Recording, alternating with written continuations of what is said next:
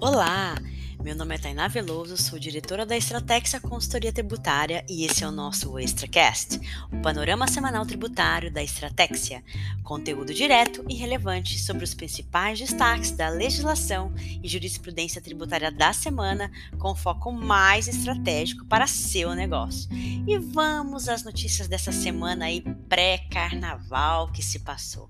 Vamos começar com uma decisão do STF que reafirmou aquele entendimento do tribunal de que o ITCMD, o Imposto sobre Transmissão Causa Morte de Doação de Quaisquer Bens ou Direitos, quando incide em doações e heranças instituídas no exterior, não pode ser regulamentados pelos estados, pois ainda não há uma lei complementar federal sobre o assunto.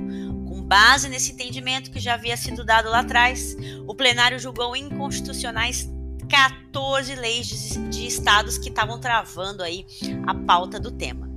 Mas o tribunal acabou modulando os efeitos da decisão para que esta inconstitucionalidade seja válida a partir apenas da publicação lá do primeiro recurso do RE 85108, que seria aí a partir de 20 de 4 de 2021, com algumas ressalvas, tais como ações que já estavam em andamento, dentre outros casos, tá? E, como mencionado na, na, em edição anterior do ESSACast, o ministro da Economia deu sinal de que pretende reduzir em 25% de forma linear o IPI para diversos setores. Agora, nessa semana, segundo o ministro, está sendo preparado aí com o apoio do presidente da Câmara, Arthur Lira, do senador né, Ciro Nogueira, ministro-chefe da Casa Civil, e do presidente da República, esse projeto aí de redução do IPI. Outro ponto de atenção aí que nós também já havíamos alertado em edições anteriores era sobre a alteração da NCM, o Código das Mercadorias, que aparece aí na nota fiscal, né, no seu sistema é, interno. Nessa semana, a Suframa alertou as empresas que lidam com o comércio exterior, especialmente aquelas indústrias do Polo Industrial de Manaus, né, do PIN, que a partir de 1 de abril vai entrar em vigor essa nova reforma aí do sistema harmonizado né, das mercadorias, conforme a resolução GSEX 272, que foi publicada lá em 2021. As empresas industriais têm que solicitar a inclusão das alterações né, que, que impactarem os insumos que elas necessitam, né? Para aquela lista de insumos padrão do Suframa, a LIPS. Então, principalmente se você trabalha aí operações de comércio exterior e com o PIN lá de, da Zona Franca de Manaus, fique atento.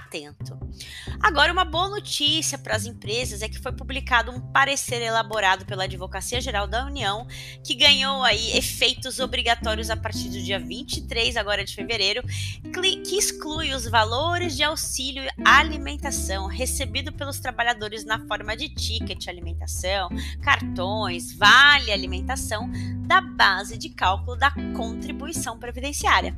Esse posicionamento, por conta do parecer, tem que ser observado agora por todos os gestores do Poder Executivo Federal tá bom? E um pouquinho agora sobre a reforma tributária para finalizar o nosso ExtraCast. Segundo Jota, as alterações que foram apresentadas nessa semana aí pelo relator da PEC 110 de 2019, que está tramitando lá no Senado, buscou agora tornar a reforma mais aceitável pelos entes, né, pelos estados e pelos municípios, para tentar buscar aí redução dessas resistências, porque ele acabou diluindo o impacto da reforma tributária para os estados e para os municípios.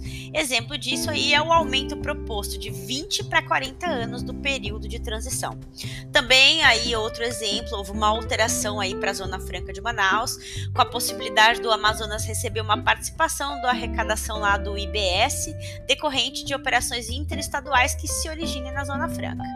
Após a leitura aí do novo parecer na CCJ, né, na semana passada, nessa semana que se passou, houve um acordo para que a reforma volte à pauta da comissão no dia 16 de março, né? Vamos ver aí, se ela for aprovada, ela vai seguir para votação no plenário. Vamos ver no que isso vai dar. Esse foi o nosso Extracast da semana. Experimente Estratégia, expert por dentro, estratégica por inteiro. Para saber mais, acesse www.estratégia.com.br.